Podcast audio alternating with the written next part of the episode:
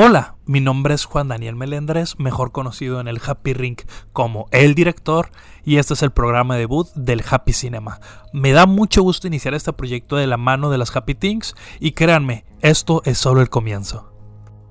Iniciamos este proyecto con una de las películas sensación del momento, que a opinión personal va a polarizar mucho la opinión de la crítica y de los fans, no solo este año, sino los años venideros. Y sí, estoy hablando de The Batman.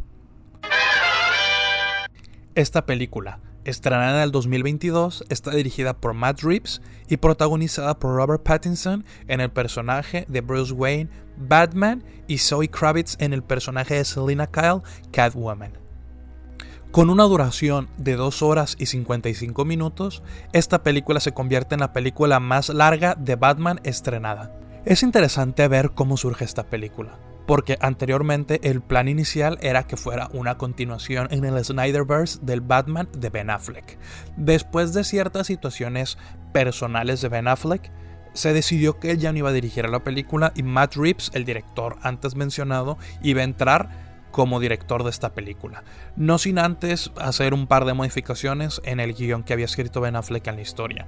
Ya un tiempo después se anunció que el guion de Ben Affleck no iba a ser utilizado y Matt Reeves iba a utilizar un enfoque propio, iba a escribir una nueva historia eh, acompañado de un escritor más para hacer una nueva historia de origen de un nuevo Batman.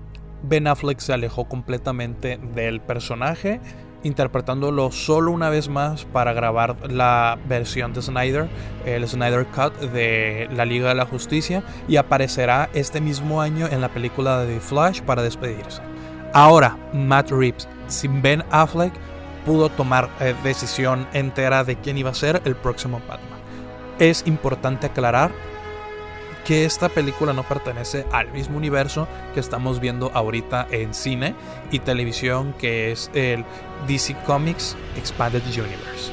Muy posiblemente vaya a ser incluido de alguna manera u otra, pero este Batman no pertenece al mismo universo, no pertenece al mismo universo de Joker y por el momento y hasta lo que se sabe, este Batman inicia un nuevo universo.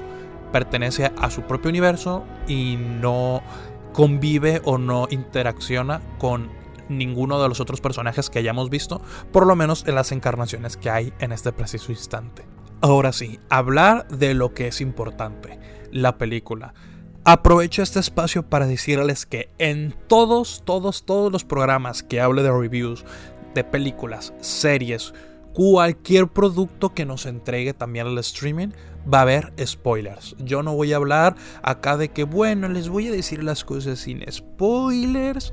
Este me pareció bien. No, no, no, aquí te voy a contar todo. Si no has visto la película, y no quieres spoilers, me escuchas después de que veas la película, por favor escúchame. Si ya viste la película, pues sabrás de lo que estoy hablando, pero no me voy a limitar aquí, tenemos que hablar de las cosas y no puedo dar un review, no puedo dar mi opinión completa si no hablo de lo que ocurrió y no digo qué fue lo que pasó. Así que va a haber spoilers, gente. Están súper avisados. Créanme, créanme, créanme que les voy a contar todita la película. Así que si no la han visto, no se me enojen. Yo ya les acabo de decir ahorita, estoy hablando un minuto sobre spoilers. Un minuto. Ahora sí, comenzamos. Para criticar esta y todas las demás películas que se van a criticar y se va a dar la reseña, hay cinco puntos que vamos a tomar en cuenta.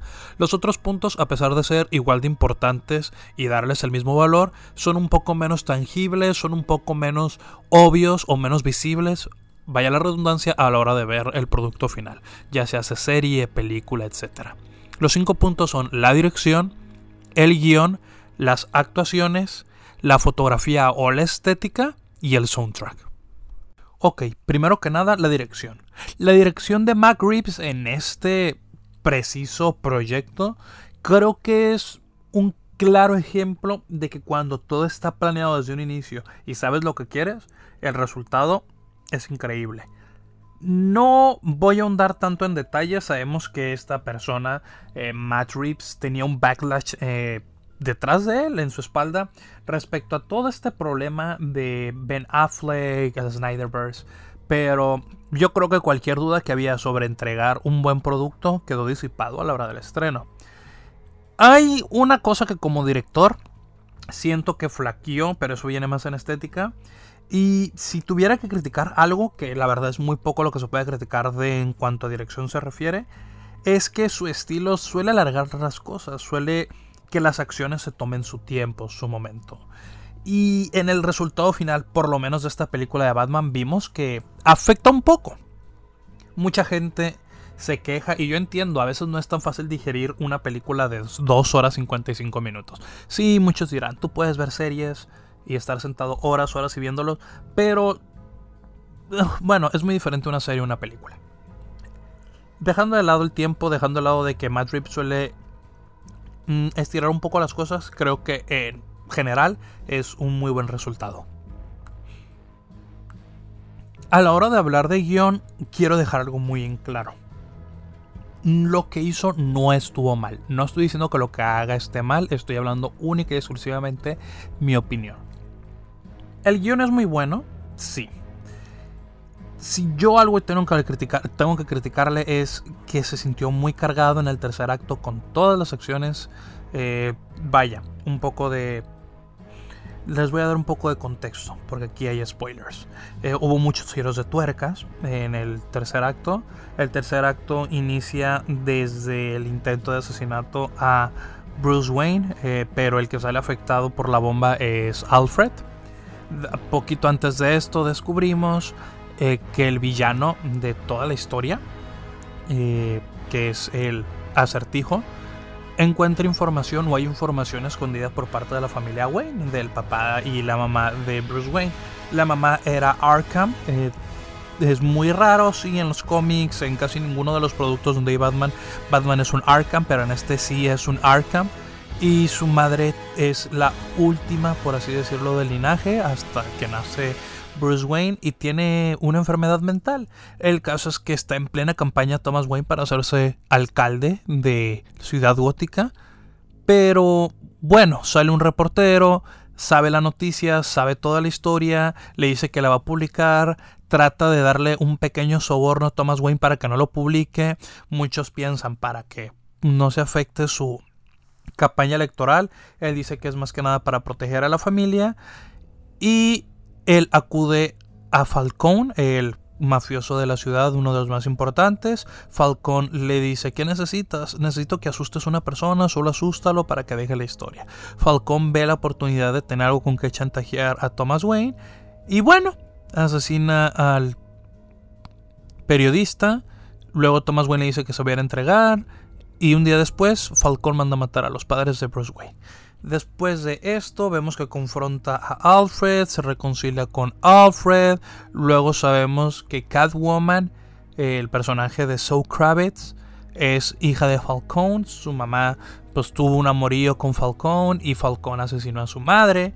Luego tenemos un giro de tuerca, Riddler mata a Falcón, se entrega, hay un plan detrás del plan que Batman no alcanza a descubrir a tiempo y Riddler dice que lo sobreestimó, que pensó que era más inteligente. Explotan vans alrededor de toda Gótica y Gótica es como una isla, así que se empieza a inundar la ciudad. Va a haber un ataque terrorista a un montón de personas en un rally para celebrar que hay una nueva alcaldesa. Y bueno, todo eso en el tercer acto de golpe. O sea, realmente fue mucha información. El segundo acto en todo lo contrario se sintió un poquito, un poquito más o menos lento. Yo creo que ahí es donde entra el detalle de Matt Reeves. Le gusta que las cosas duren, pero siento que duraron un poco de más. No necesariamente hubiera recortado escenas por completo, pero ciertas cosas del tercer acto lo hubiera mandado al segundo acto. Y ya, el guion con los personajes es súper justo, todos los personajes tienen su momento, todos los personajes tienen un ciclo ya se hace volver al mismo eh, punto o para evolucionar. La verdad es que es... Mm, en, aspecto de personajes está súper bien escrito. En aspecto de historia, se toman ciertas libertades para poder hacer una historia más orgánica, más misteriosa. Digo, este, el género de la película es tipo noir de detectives. Solo que si me hubiera evitado el no dedicarle tanto tiempo a algunas cosas, porque todo lo que pasa en el tercer acto es muy interesante, pero pasa en el tercer acto. Algunas cosas pudieron haber pasado en el segundo. Las actuaciones son de alto nivel. Ya sabemos, Robert Pattinson es muy bien conocido, muchos por Edward Cullen en Twilight, pero yo creo que ya evolucionó de eso. Nos entregó un Batman sobrio, tal vez no tan expresivo al inicio de la película como los demás, pero sí, creo que este Batman cumple con esa aura misteriosa, esa aura de tristeza, esa aura de detective, que no solo el género amerita y necesita, sino también que lo hemos visto en los impresos de cómic muchas veces y en el cine, ¿no? También vemos una Catwoman mucho más evolucionada, por así decirlo. Ya no es, ah, solo quiero robar o hay esto. Eh, tiene una cierta eh, delicadeza a la hora de pelear. Digo, eso siempre se ha visto en todas las versiones de Catwoman. Pero vemos a alguien que está dispuesta a meter las manos al fuego por amiga. No roba solo por robar. Trata de ayudar a Batman en lo que se puede, a pesar de que tienen unos puntos de vista bastante diferentes. El pingüino Oz se la rifa en todas sus escenas. Es muy interesante verlo. De hecho, el personaje es muy interesante y el mismo director ha dicho que está planeando una serie para él mismo. Riddler, el villano principal, acertijo. Sin temor a equivocarme, puedo decir que no solo como está interpretado, sino como está escrito, es tal vez el mejor villano al que se ha enfrentado Batman en live action. No me malinterpreten, no estoy hablando de el mejor actuado. Muy bien actuado, pero sí el mejor que se ha enfrentado. Muchos dirán, no, ¿y qué pasó con el Joker de Heath Ledger? ¿O qué pasó con el Joker de Jack Nicholson? Sí, son muy buenos. Pero Batman contra villano, creo que este es el mejor que se ha enfrentado. Sin problema alguno. También tenemos a un Falcon muy bueno, a un Jim Gordon muy bueno, a un Alfred muy bueno. La verdad es que las actuaciones cumplieron y superaron en expectativas. Vamos a hablar de lo estético. Lo estético en esta película es muy interesante. Mezclan toda esta estética noir detectivesca, ciertos guiños a David Lynch, pero también muchos guiños al expresionismo alemán. Hay un contraste muy grande entre los negros y poquita iluminación. Vemos planos de negro con blanco, negro con azul, negro con verde. Pero siempre hay oscuridad. Es parte del personaje, es interesante. Aquí voy a hablar de un punto muy negativo, pero primero quiero resaltar algo muy bueno de esta estética una estética, eh, una estética gótica muy interesante. Sobre todo en la mansión Wayne. Vemos la mansión Wayne más de una vez y la verdad es que su estética eh, es un castillo. Es un vil castillo gótico. De ahí en más, creo que el vestuario de Batman, mm, la verdad es muy. no es muy fiel a lo que vemos en un Batman en los cómics, pero es muy interesante la forma en la que el traje se vuelve parte del ambiente.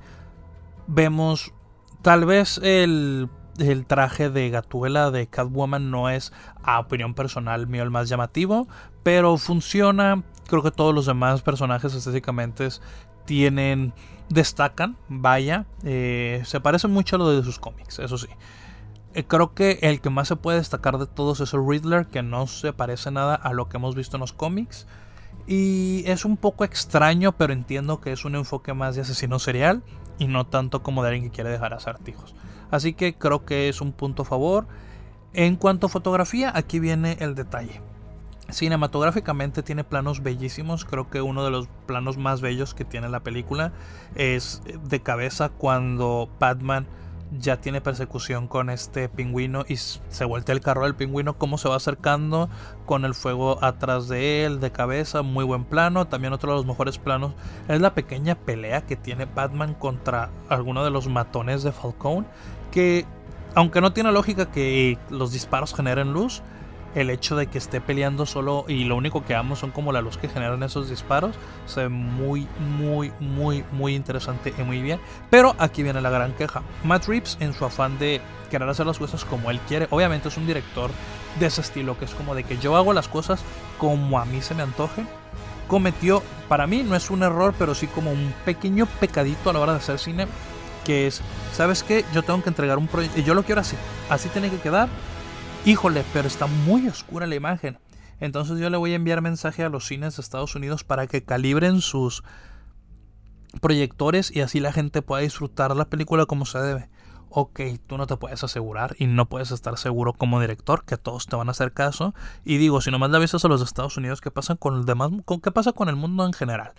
O sea, ellos van a decir, ah, no, o sabes que hay cines que van a pasar la película tal y como está su proyector y van a tener la mala suerte de verlo así. Yo tuve la fortuna de poder ver la película muy bien y todo se veía bien, pero a la hora de hacer ese tipo de sacrificios de decir, no, es que va a quedar como yo quiero que quede, tal vez no ayudas que el espectador eh, disfrute toda la experiencia.